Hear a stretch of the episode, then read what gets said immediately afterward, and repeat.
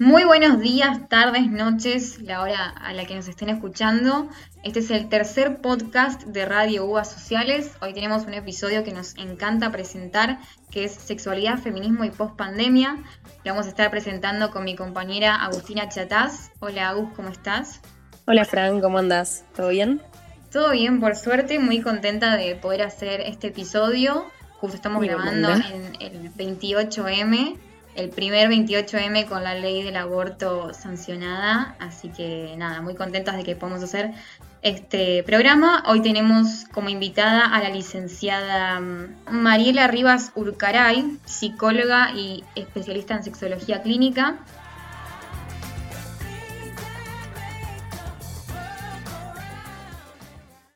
Vamos a arrancar con el primer tema de hoy, que es ESI, Así es, vamos a arrancar con el tema de educación sexual integral. Vamos a hablar un poco de qué es. Es el conjunto de actividades que se realizan en la escuela para que los chicos y las chicas, de acuerdo a sus edades, puedan aprender a conocer su propio cuerpo, a asumir valores y actitudes responsables relacionadas con la sexualidad, conocer y respetar el derecho a la identidad, la no discriminación y el buen trato. Es importante entender que el acceso a información para el cuidado de la, de la salud sexual y reproductiva es un derecho humano. El Estado y las instituciones educativas tienen la obligación de garantizarlo. Y es por esto que no es necesaria la autorización de las familias y tampoco estas u otros actores puedan oponerse a la implementación de estas políticas públicas. Es a través de la ESI que la escuela ayuda a los chicos y a las chicas a comprender su proceso de crecimiento y a sentirse acompañados en el desarrollo de la sexualidad y el cuidado de la salud, y además la educación sexual integral brinda herramientas para que los y las adolescentes puedan expresar sus emociones y sus sentimientos y también poder decidir con libertad y responsabilidad cuándo iniciar las relaciones sexuales y, con quién. También evitar embarazos no deseados y enfermedades de transmisión sexual. Este, y conocer el derecho también para las adolescentes embarazadas a seguir estudiando, algo que, que no se sabe. Sí. A su vez también incita a respetar la diversidad sexual y rechazar toda forma de discriminación y construir un análisis crítico sobre los mensajes cotidianos sobre la sexualidad que se dan en medios de comunicación, en internet, que está que es constantemente tan fácil. Y a través también de, de desmitificar chistes que quizás los tenemos súper naturalizados. Bueno, en Argentina el marco legal es bastante amplio, ya que en 2006 se sancionó la Ley Nacional número 26150 y el programa de educación sexual integral que garantizan este contenido en las escuelas a nivel nacional, provincial, municipal y también en la ciudad de Buenos Aires. Incluye a todos los niveles educativos y a la formación docente. Y un abordaje integral de la educación sexual implica trabajar sobre aspectos tanto biológicos como psicológicos, sociales, afectivos y éticos a partir de contenidos transversales a todas las materias y de forma sistemática. Pero si bien contar con una ley nacional de ESI es valioso e importante, no resulta suficiente para garantizarla, ya que es necesario que cada jurisdicción tenga su propia normativa, políticas y programas que garanticen ese derecho. Así es como en 2018 se aprobó la resolución 340 del Centro de Formación para la Excelencia, donde las jurisdicciones se comprometieron finalmente a implementar la obligatoriedad de la educación sexual integral y la resolución refuerza la necesidad de abordar sin excepción cinco ejes conceptuales que son cuidar el cuerpo y la salud, valorar la efectividad, garantizar la equidad de género, respetar la diversidad y ejercer nuestros derechos. Y una encuesta nacional presentada por la Red Nacional de Estudiantes durante la presentación del observatorio reveló que el 71% de los, de los alumnos aseguró haber recibido educación sexual, pero que estas temáticas solo se analizaban en charlas aisladas y no eran no tenían una, una estructura sistemática. Claro. Este, mm, bueno, y en estos años la evidencia generada en torno a la educación sexual indica resultados positivos sobre la salud y la vida de las personas, dado que adquieren mayores conocimientos sobre sexualidad y, derechos dentro de, una dentro de una relación. Desarrollan actitudes positivas hacia la salud sexual y reproductiva y la equidad de género y generan mayor autoeficacia para manejar situaciones de riesgo. Bueno, es súper importantísimo que se implemente correctamente la ESI en todas las escuelas, en todas las jurisdicciones del país, porque claramente lo que pasa es que cuando no está la ESI hay una falta de información a la que los chicos y chicas acceden por otras vías, como es el porno mainstream o el porno hegemónico, digamos, que es el que ha educado principalmente a, personas con pene, pero a toda la sociedad en conjunto, porque aunque uno no haya mirado porno en toda su vida o lo haya mirado muy pocas veces, de todas formas tiene inserto ese chip con la lógica del, porno, donde no, donde la gente no se cuida, donde la mujer es como un objeto, donde el placer está centrado en el hombre y la mujer este, queda relegada a algo que está ahí para ser usado. Entonces, los efectos socioculturales de la pornografía y su industria develan mandatos y peligros que nos hacen replantear cuál es la verdadera importancia de la educación sexual integral. En ese sentido, Marta Rosenberg, que es una médica, psiquiatra y activista feminista, referente a la lucha de los derechos sexuales y reproductivos y no reproductivos, define la pornografía como una expresión que se ha desarrollado en función de los deseos sexuales masculinos de fragmentación, en donde hay un sujeto masculino y un objeto femenino. Esto refiere a la pornografía tradicional, heteronormada, falocéntrica y la mayoría de las veces misógina y violenta. De hecho, Argentina se encuentra entre los 10 países que más consume la industria pornográfica. Y esta destrucción de las mujeres como personas para mostrarlas solo como un objeto se da también en, otras vías de comunicación, eh, con otras producciones como el cine que vemos todo el tiempo, los programas de televisión, los anuncios publicitarios, las series ahora. Entonces uno se pregunta, ¿cuántos de estos mandatos podrían derribarse con la aplicación de la educación sexual integral en las escuelas? En ese sentido me gustaría rescatar lo que dijo la periodista y feminista y directora del diario femenino Lenny Cáceres, que es que cuando las infancias y adolescencias no reciben educación sexual integral completa y ampliada, irremediablemente se educan o buscan información a través de la pornografía. ¿Por qué? Porque la curiosidad, el despertar sexual o las bromas entre amigos hacen que a través del Internet uno pueda acceder más fácilmente a esos discursos y hacen como un combo fatal. La educación sexual integral permite formarnos para generar vínculos afectivos, amorosos, con conocimiento de la propia sexualidad y de las u otros.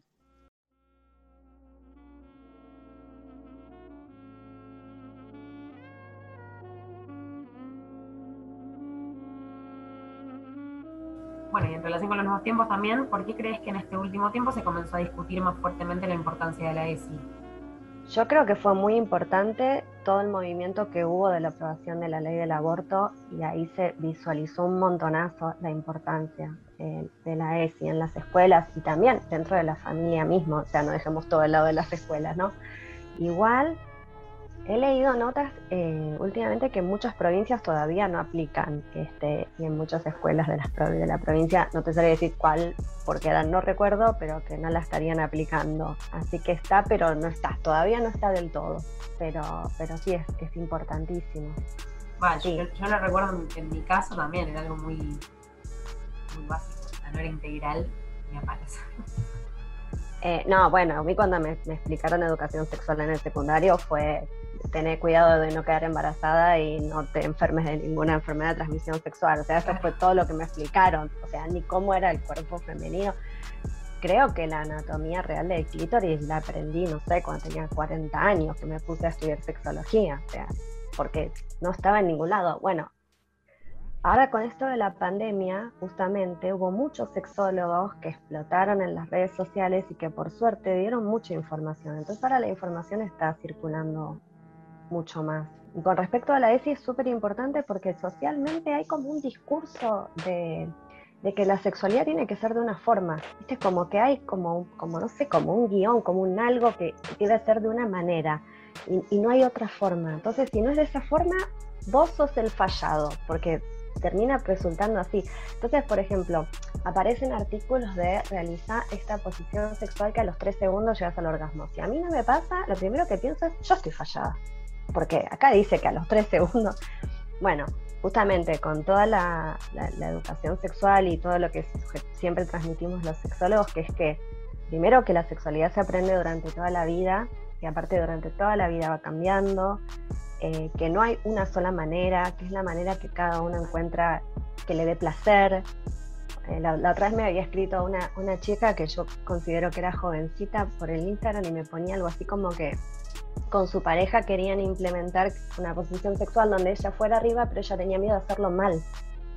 o sea, ves que se sigue esta cosa de, o sea, ¿y qué sería hacerlo bien? O sea, hacerlo o hacerlo mal. Hacerlo bien es de la forma que a vos te guste y a la persona con la que estás compartiendo también. ¿En, qué te vas a hacerlo bien? Estás haciendo mal, claro. claro. Bueno, ves, porque hay toda una idea, se rumorea así toda una idea muy, muy instaurada de que hay una forma.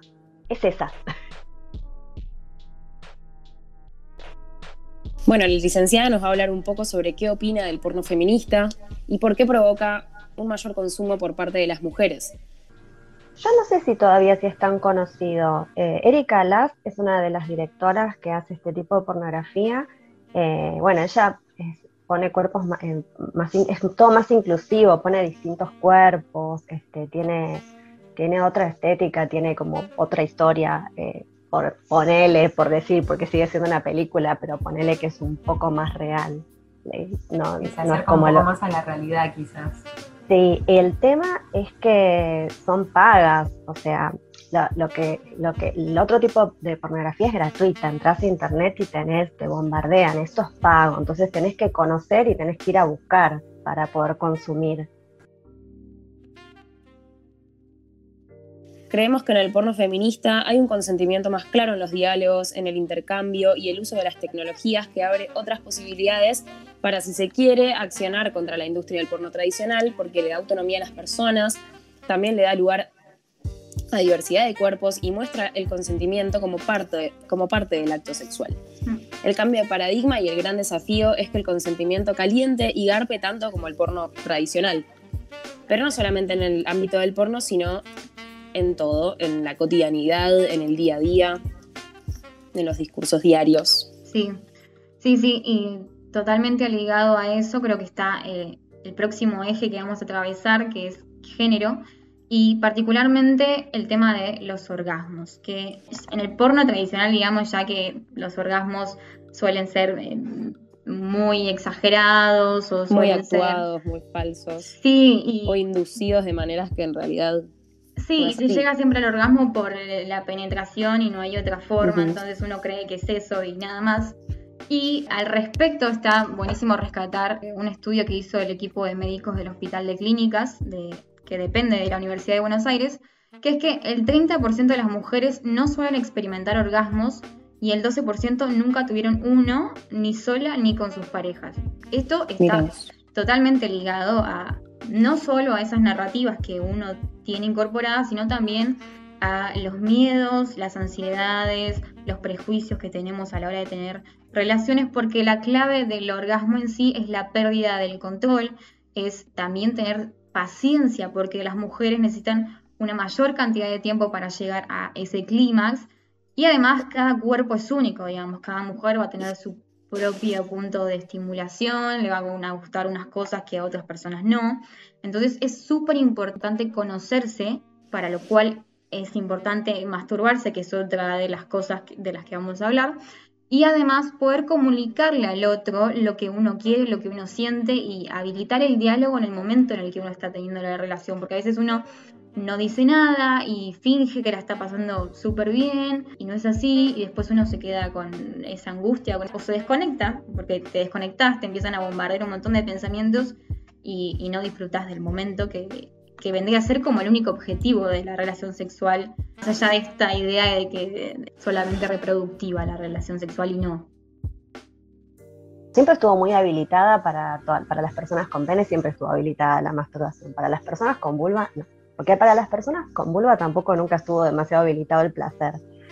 La masturbación es importante en el punto, bueno, más allá de todos los beneficios que trae fisiológicos, de que te aumenta la sensación de bienestar, eh, trabajas la musculatura de toda la zona pélvica, además de todo eso, eh, nos sirve para conocernos, eh, para, para autoexplorarnos. Si yo no me conozco, si yo no sé lo que me gusta, ¿cómo después en el encuentro con otro le puedo comunicar? Lo que quiero, lo que me gusta, lo que no me gusta. O sea, primero este, está buenísimo probar con uno mismo y conocerse, conocer cuáles son sus zonas erógenas, eh, que no son las mismas para todo el mundo. Y también está bárbaro las personas que no necesitan o que no quieren masturbarse, ¿no? Porque después también hay toda una movida que ahora parece que hay que, que todos se tienen, o sea, está recomendado, está buenísimo porque te ayuda a conocerte. Pero bueno, si a vos no te interesa, no te gusta, listo, también está bien. Ese es el tema. porque no hay un bien y un mal, es, es para cada uno. Eh, la, la masturbación también siempre estuvo muy ligada a si no tengo pareja. Como si no tengo pareja, ¿viste? Por eso a los dildos, inclusive hasta se les decía consoladores. Yo tengo pareja que tipo, me consuelo con un consolador. Sí, sí, como llenar ese vacío, ¿no? Claro, pero la verdad que aunque uno tiene, que tenga pareja, o sea, la, masturbación sigue igual si uno quiere, o sea, no tiene por qué terminar este, porque no se puso en pareja. Bueno. Este, una cosa no mata a la otra. Yo generalmente cuando doy los talleres, la primera pregunta que hago es si alguna vez alguna persona, alguna de las que está ahí presente, este, fingió el orgasmo, siempre todas me levantan la mano. Cuando les pregunto por qué, generalmente me dicen, para no hacerlo sentir mal, ¿no? Y yo siempre lo que les digo es, pero vos así te estás asegurando pasarla mal vos siempre, porque si la otra persona está haciendo lo que a vos no te gusta y vos le estás fingiendo un orgasmo, le estás comunicando, seguí así que esto me encanta, entonces todo el tiempo va a ser eso que a vos te desagrada o no te gusta tanto. O sea, como que no, no, no está bueno fingir, o sea, de ninguna manera, está prohibido. Claro. Prohibimos el fingir. Está perfecto, ¿no? Este, es que atenta, creo yo, con, bueno, con la comunicación, con el, con el, el disfrute del encuentro. Claro, estás comunicando lo contrario a lo que estás sintiendo. Este, sí, tiene mucho que ver con, eso, como que el, el, fin de un encuentro sexual es el orgasmo. Porque inclusive, fíjate que hasta le dicen acabar.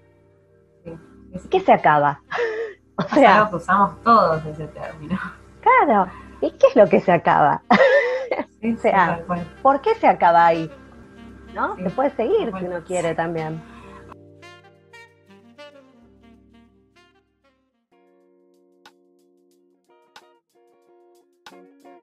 Bueno, por otro lado, hay un concepto que, yo considero que ya es obsoleto, claramente sigue vigente, pero considero que es obsoleto, que es el término de virginidad, que es este concepto según el cual una mujer o un hombre pierden ese carácter puro, virgen, cuando tienen relaciones con penetración. Y claramente es un concepto que está muy asociado a la religión, ya que, por ejemplo, en el catolicismo está prohibido tener relaciones sexuales antes del casamiento. Ahora, si bien esta caracterización tiene un peso bastante significativo para los hombres, que tienen como esta idea de que tienen que tener relaciones sexuales a muy temprana edad, esto de, que tienen que debutar, para las mujeres el peso es mucho más fuerte aún ¿por porque se ha asociado el término virginidad con la ruptura del himen. El mensaje que hay detrás de eso es que la virginidad femenina está como asociada a una pérdida, cuando en realidad no hay nada que se pierda. En, todo caso hay algo que, se gana, que, se gana, experiencia. Claro, sí, sí, sí. Y además se da como un, un doble juego paradójico, que es que mientras para los hombres es positivo, digamos, perder la virginidad a temprana edad, para las mujeres es algo malo. Y se ha instalado una idea de que la mujer denigrada tiene relaciones tempranamente y el hombre cuando tiene relaciones de muy chico es felicitado, no es un capo. Y, no es así, en realidad cada uno tiene que tener relaciones sexuales a la edad que lo sienta, cuando se sienta que está preparado, cuando quiera, con quien quiera y como quiera.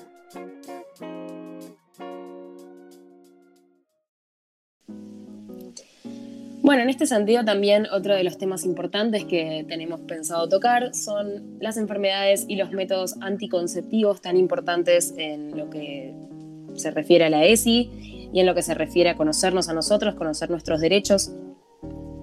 En este sentido, eh, nos, nos resulta importante rescatar el boletín, el último boletín sobre VIH y enfermedades de transmisión sexual que el Ministerio de Salud presentó en noviembre del año pasado. Algunos datos relevantes que, lanzó fueron que se estima que en la Argentina son 136.000 las personas que tienen el virus, aunque un 17% de ellas lo desconoce. Además, por año se producen un promedio de 4.800 nuevos casos, diagnosticándose dos o tres varones con VIH por cada mujer con el virus. Y la principal vía de transmisión del VIH son las relaciones sexuales sin el uso de preservativo, Entre los varones cis, el 60% se infecta durante prácticas sexuales con otros varones y casi el 40% durante relaciones sexuales con mujeres cis. Además, según los resultados de una investigación que realizó AHF Argentina, que es una organización global sin fines de lucro que brinda atención médica en respuesta al VIH y al SIDA, solo el 14,5% de los argentinos utiliza preservativo en todas sus relaciones sexuales, lo cual nos parece un porcentaje muy bajo. Muy bajo sí, sí. El 65% lo hace solo a veces y el 20,5% nunca lo hace. Además, en nuestro país, más del 98% de las infecciones se producen por relaciones sexuales sin protección. La falta de propaganda como política pública, la falta de información sobre la importancia del uso y la falta de la correcta implementación de la ley ESI también dificultan que a corta edad los adolescentes tomen conciencia sobre el uso del preservativo. En este sentido, creemos importante traer a tema el uso o el conocimiento de los campos de látex. Lamentablemente, muchas personas no los conocen y las políticas de profilaxis siempre fueron falocéntricas. Por eso todos, vivimos un, todos vimos un preservativo para pene, pero ¿qué pasa con las personas con vulva y la diversidad de prácticas? Bueno, a mí me pasa que, o sea, yo tengo que reconocer que recién este año supe la existencia de, los campos de látex. Y cuando me enteré dije, me quiero morir, me cuidé mal toda mi vida eh, sexual, digamos, ¿no? Porque... No, y aparte un dato importante es que en Argentina no se venden campos de látex. Bueno, y en este sentido, un grupo de mujeres de La Plata presentó el proyecto preservativo para vulvas, que busca que el gobierno de la ciudad de Buenos Aires distribuya de forma gratuita campos de látex industrializados para sexo oral en las mismas condiciones que lo hace con los preservativos para penes en entidades públicas de toda la ciudad. La realidad es que la inexistencia de preservativos para vulvas refuerza estereotipos de género y dificulta el cuidado de la salud sexual de un sector importante de la sociedad. No todos saben lo que es el campo de látex, no todos saben cómo hacerlo, hay mucha resistencia todavía de usar preservativo, así que ni hablar de ponerse a hacer un campo de látex para, hacer sexo oral.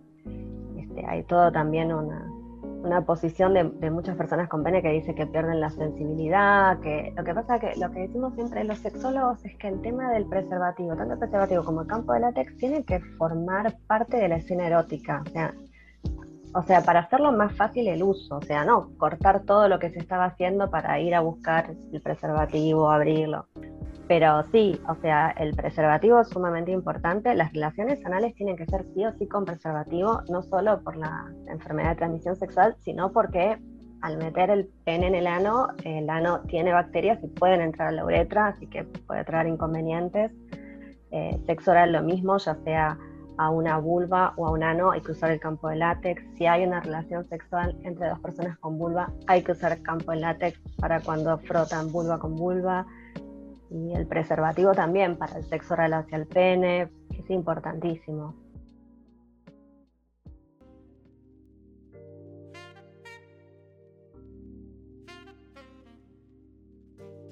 Bueno, y otro de los temas que vamos a tocar y que la licenciada lo habló casi transversalmente en todo lo que venía comentando sobre la sexualidad y sobre las relaciones, porque es algo que está estrechamente vinculado. Ella dijo una frase que a mí me gustó mucho, que es que la sexualidad es muy frágil y es emocionalmente dependiente, y realmente creo que, que es así. Y por eso hay muchas personas que tienen problemas a la hora de tener relaciones. ¿Por qué? Porque hay ciertos factores negativos que influyen a la hora de tener relaciones sexuales, como la ansiedad, el miedo a contraer enfermedades, el miedo a hacerlo mal. Sí, todo eso, todas las ansiedades, todos los miedos, todos los estereotipos que traemos en la cabeza, todas las falsas creencias y mitos que tenemos en relación a la sexualidad, bueno, todo eso hace que, no funcione o que algo salga mal o que no sea del todo perfecto como, como esperábamos. Uno de, las, de los mitos y de las falsas creencias que hay es, por ejemplo, que se cree que las personas con pene saben lo que hay que hacer, ¿no? generalmente las personas con, vulva inclusive van a su, a, su primera, a su primer encuentro sexual pensando como el otro va a saber qué tiene que hacer y el otro no sabe nada. o sea, es imposible que sepa qué te gusta. O sea, esa es la base. Este, primero uno conocerse y, la comunicación puede, para poder transmitirle al otro qué, cómo, cuándo. Y como aparte no somos siempre iguales y nuestro cuerpo va cambiando y nuestro estado de ánimo, hay que comunicar y hay que decir cada vez. Está bien si uno un día no tiene ganas de tener relaciones sexuales porque no estás de ánimo, porque estás cansado, porque tuviste un mal día en el laburo, lo que sea es súper válido y uno tiene que poder decir no, no quiero, no tengo ganas y el otro te lo tiene que respetar. Pero otra cosa es cuando ya eh, a lo largo del tiempo yo no puedo disfrutar de mis relaciones sexuales. Cuando eso se da a lo largo del tiempo, está buenísimo poder consultarlo y hacerlo sin miedo, porque las relaciones sexuales son para disfrutarlas. Y en ese sentido, eh, me parece interesante hablar de los juguetes sexuales, que, digamos, en realidad tienen una historia súper larga, los podemos rastrear hasta la época victoriana, en donde la sociedad tenía una doble moral, digamos, no muy distinto de lo que pasa ahora, pero como mucho más marcado, porque por un lado se consignaba que las relaciones sexuales tenían solo fines reproductivos, pero por el otro había un mundo sexual subterráneo en donde proliferaban los burdeles, los salones de espectáculos, las salas de juegos. E incluso en, la Inglaterra de esa época se desarrolló el primer preservativo de látex. Y hoy existen muchísimos juguetes sexuales que tienen como finalidad generar o aumentar el placer. Bueno, los juguetes sexuales es un plus. O sea, uno puede elegir usarlos o no.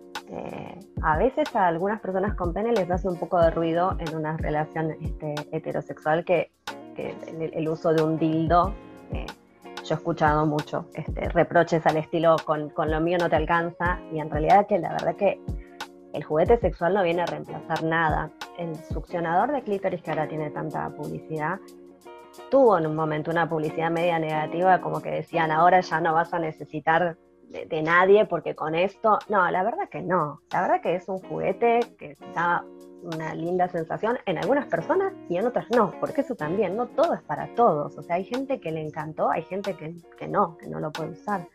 Así que es un plus y esa elección. Eh, creo que viene mucho de la mano con, con, querer ser más creativos, con querer explorar, con querer alimentar un poquito más el deseo, porque esta es otra también, que aparte consulta de consultorio, no tengo deseo.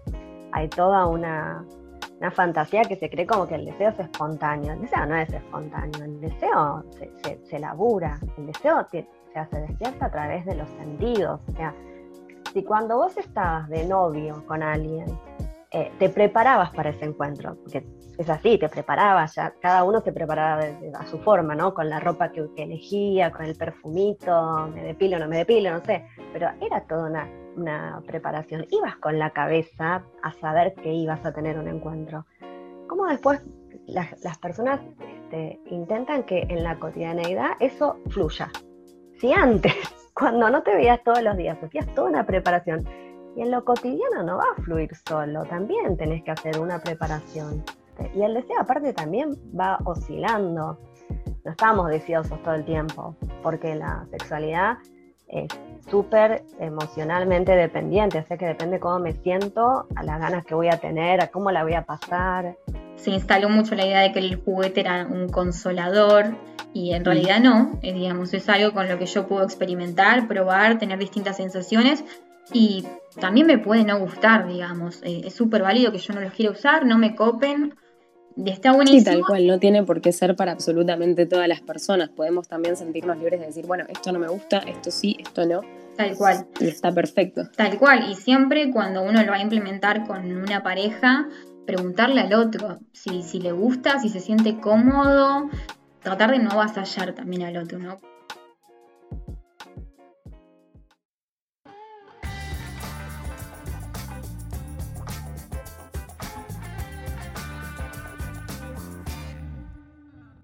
Bueno, y para cerrar este tercer episodio de podcast de Radio Sociales, nos gustaría hacer un balance de, toda esta información que, trajimos, de todo lo que nos dijo la licenciada.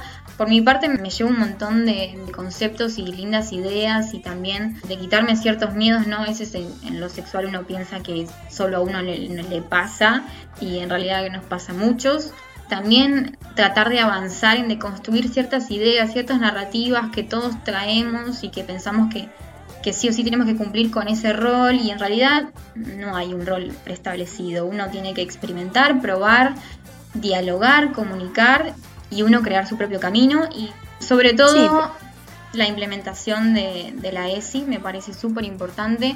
En mi caso particular tuve muy poco educación sexual, creo que nos mostraron un video de cómo eran, cómo se hacían los bebés digamos, entre comillas, que no nacían de un repollo, sino que había un, todo un proceso ahí. Y siempre fue muy enfocado desde lo biológico, jamás hablamos de lo emocional, de, de las ansiedades, de los miedos, de las transmisiones de enfermedades.